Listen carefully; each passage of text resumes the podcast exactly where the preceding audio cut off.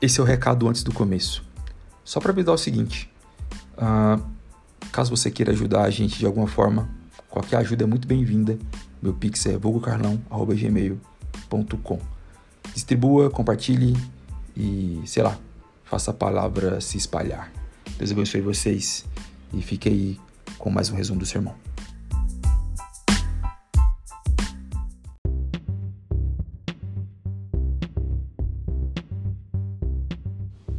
Olá, como é que vocês estão? Tudo bem? Esse é mais um resumo do sermão. O tema de hoje é o autorretrato de quem já se retratou, parte 2. Semana passada nós caminhamos um pouco sobre o texto de 1 Tessalonicenses 2, 1 a 9. E hoje nós teremos 1 Tessalonicenses 2, 9 a 12. É, sendo que semana passada a gente falou um pouco sobre essa expressão do autorretrato que é diferente de uma selfie convencional que você tenta esconder os seus defeitos. O autorretrato na pintura e até mesmo na fotografia, ela por vezes usa ah, os seus próprios defeitos como linguagem ou como uma maneira de eh, se colocar no mundo, se mostrar no mundo. O apóstolo Paulo aqui nesse contexto está fazendo uma espécie de autorretrato epistolar. Ele diz de si, não escondendo ah, o seu sofrimento, não escondendo porventura os seus defeitos, mas fala de si para apontar para além dele. Fala de si para não uh, falar só de si. Fala de si como subterfúgio para falar do próprio Cristo. Isso é muito legal. É, bom, um, relembrando um pouco do contexto de novo, né? essa carta é para os Tessalonicenses, essa igreja se encontrava na cidade de Tessalônica, era uma, um lugar hostil à igreja de Jesus. Existiam judaizantes no meio deles, existia uma cultura helênica marcada por uma figura muito sui generis, que era do mascate de ideias, o sofista, que ele ia passava de cidade em cidade, ensinando, explicando a última moda filosófica, passando seu chapéuzinho no final e por vezes abusando da boa vontade de quem os ouvia. Paulo assume aqui o sofrimento, na semana passada a gente viu isso, né? Ele encontra sentido no sofrimento, ele não nega o sofrimento por causa do evangelho, mas ele encontra uma espécie de retribuição no próprio evangelho e na própria amizade com Jesus para poder continuar fazendo o que fazia. Paulo não falava para agradar homens, isso é uma coisa que a gente viu semana passada também. Ele se preocupava mais com a formação da igreja do que com o seu conforto. E o exemplo de Jesus mostra que o evangelho vai junto com a vida, é o que o apóstolo Paulo fala, falou na semana passada, aqui no texto de 1 Tessalonicenses 2, 1 a 9, e continua falando hoje em 1 Tessalonicenses 2, 9 a 12, que diz o seguinte: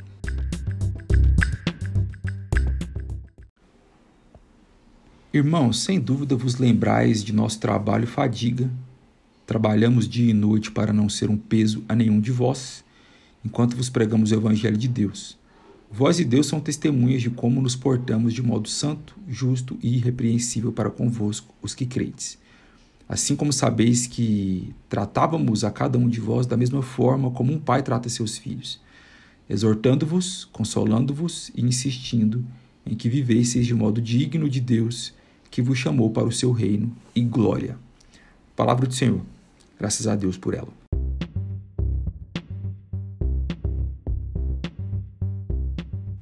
Nos versículos 9 e 10, a gente percebe o seguinte: se a gente sabe que o evangelho vai junto com a vida, como a gente viu na semana passada, Paulo mostra na prática como é que isso funciona, sabe?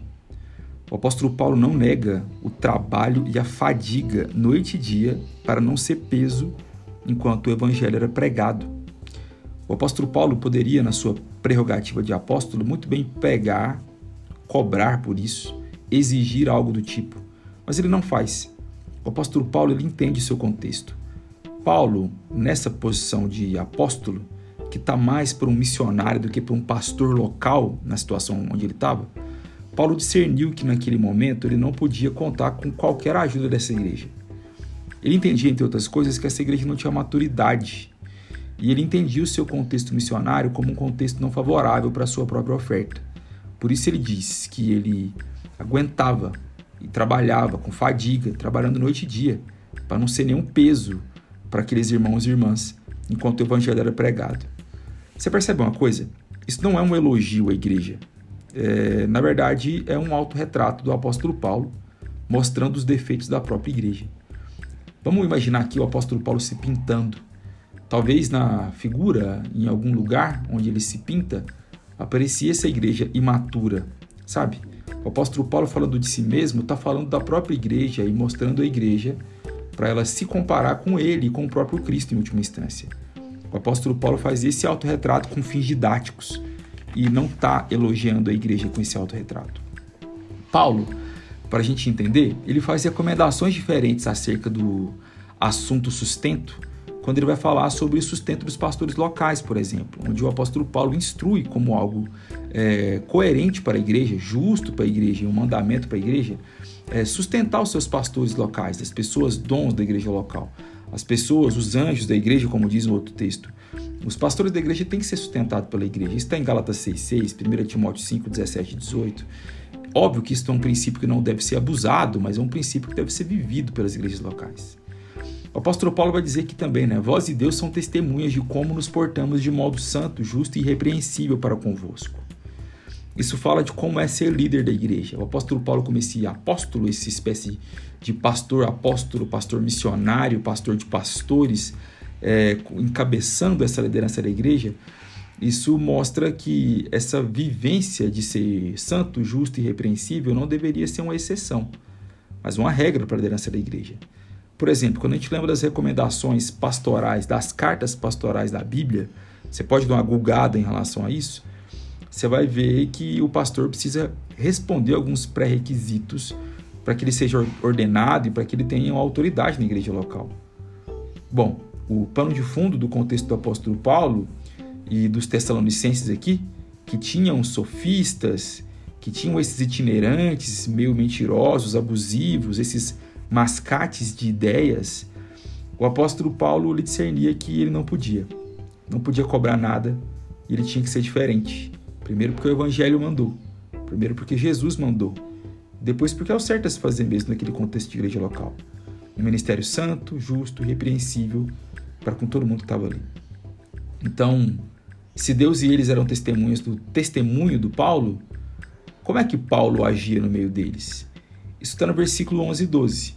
O apóstolo Paulo, depois de ter usado no sermão passado a imagem de uma mãe, agora ele usa a imagem de um pai. É, o apóstolo Paulo testemunhava no meio deles como um pai trata um filho. É, existem três princípios pastorais missionários aqui para observar no apóstolo Paulo na sua vivência enquanto apóstolo, pastor e, e exercendo essa espécie de figura paterna para essa igreja de alguma forma. Os três princípios que estão no texto é que o apóstolo Paulo faz isso exortando, consolando e insistindo. Primeiro, exortando. Isso fala de, de uma espécie de ação que conclamando pro, é, pro conclamando corajosamente a igreja. Exortação está nesse campo de dar do chamado para coragem, para o chamado da vivência, é, é uma, um, um, chamado com muita coragem, com muita ênfase. Exortação também a gente pode entender como um, um, um convite com, com muito peso, sabe? Uma invocação com autoridade. Esse é um dos princípios que o apóstolo Paulo usa. O apóstolo Paulo faz tudo isso pastoreia esse povo, ajuda esse povo na figura apostólica, exortando com ênfase, com coragem, convidando com ênfase, invocando com autoridade o povo a seguir Jesus. E não é só exortando com o apóstolo Paulo. O outro princípio, para além de exortar, era consolando. Era conduzindo o povo com amor e conforto. Com amor e, propriamente dito, consolo. Aproveitando dessa dinâmica que o próprio Espírito Consolador é, faz com a igreja local e navegando nessa maré, nessa maré de consolo que o Espírito Santo de Deus age na igreja. Então, a figura do apóstolo Paulo, como pai trata um filho, com esse princípio pastoral missionário, observa isso: exortação, consolo, e não só isso. O terceiro ponto é insistindo. E isso leva a gente a entender que isso tem que ser feito, a exortação e o consolo, é com insistência, ou seja, com constância longevidade, paciência, sabe? Sem olhar para trás, sem fazer muitas contas em horas da vida. Porque às vezes você vai fazer conta seguindo Jesus e não vai bater. parece que compensa mais, bem entre aspas aqui, seguir outras coisas e fazer outras coisas. Mas a gente precisa insistir. A nossa exortação e o consolo precisa ter constância e longevidade, precisa ter insistência, precisa ter paciência. Eu usei um exemplo no domingo é, falando um pouco sobre a diferença da, do filme e do, da foto. No cinema a gente vê sempre nos créditos as pessoas lá tem diretores e diretoras de fotografia. Direção de fotografia é um negócio maneiro, é legal. Eu gosto muito de foto, eu gosto muito de cinema. Gosto muito da expressão artística que a foto pode nos dar. E engraçado que no inglês é picture e moving picture. Picture, uma foto, e moving picture está falando do cinema, que é uma foto em movimento. Quando a gente vai parar para pensar na visão pastoral da igreja que o apóstolo Paulo está nos instruindo, e quando ele fala de insistência e paciência, a gente tem que sempre lembrar que muitas vezes que a gente está dentro da igreja é uma foto e não um filme. E o diretor desse filme que está acontecendo, é, que é o próprio Jesus Cristo de Nazaré, ele conhece o final do filme. E a gente não pode ficar muito apegado à foto. Nem quando a foto está muito bonita, nem quando ela está muito desarmônica, feia, ou sei lá, evocando na gente alguma melancolia.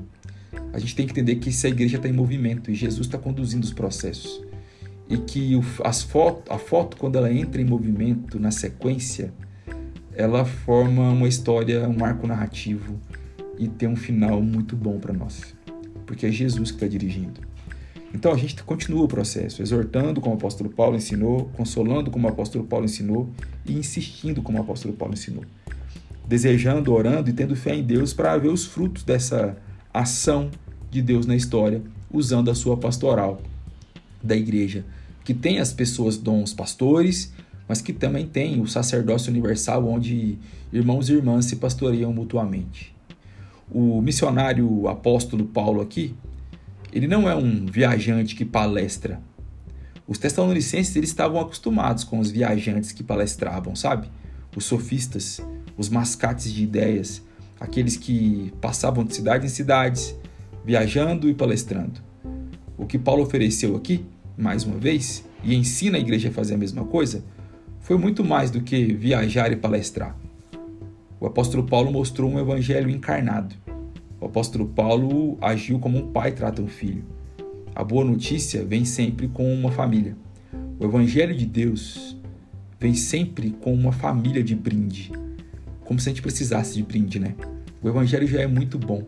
E é tão bom que ainda vem com um brinde. Você ganha de graça, ainda ganha um brinde. Todas as vezes que você crê no evangelho, você ganha uma família de brinde. A família está no pacote do evangelho.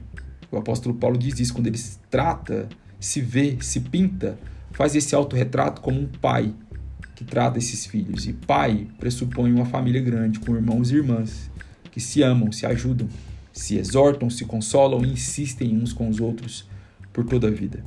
Então, anote isso na sua vida aí. A boa notícia, o evangelho vem com a família. Por isso Paulo não tira proveito, porque ele era um pai. E o pai não tira o proveito da criação de um filho. Por isso que o apóstolo Paulo não tira proveito, porque ele ensina que a igreja se comporta muitas vezes como uma mãe. E a mãe não tira proveito de seus filhos e filhas. Pelo contrário, dá a sua vida, sabe? Ah, dá a sua vida de graça, sem esperar muita coisa em troca, sabe? Você não tem muita satisfação em trocar uma fralda suja. Não é muito prazeroso, sabe? Limpar uma fralda suja. Mas você faz porque é pai, porque é mãe. Você faz ensinando essa criança a crescer, ser autônoma, ajudando ela a se enxergar como gente e gente que é amada por Deus. Por isso o apóstolo Paulo não tira proveito, então, porque ele encarna o evangelho. E ele faz algo parecido com o seu Senhor fez, parecido com o que Jesus fez, que dá pra gente algo de graça, nos dá uma família. E forma a gente a semelhança dele. Então, que nós possamos fazer, fazer imitar a aprender com o exemplo do apóstolo Paulo e entender de uma vez por todas que viver para si mesmo é papo muito mais de serpente do que papo de Jesus. É papo muito mais de quem quer ir contra você do que quem quer te amar para sempre. É, o papo de Jesus é viver em prol do outro, é viver em família, é viver encarnando o Evangelho, é viver vivendo essa boa notícia e contando ela para os outros. E é isso que dá sentido à vida.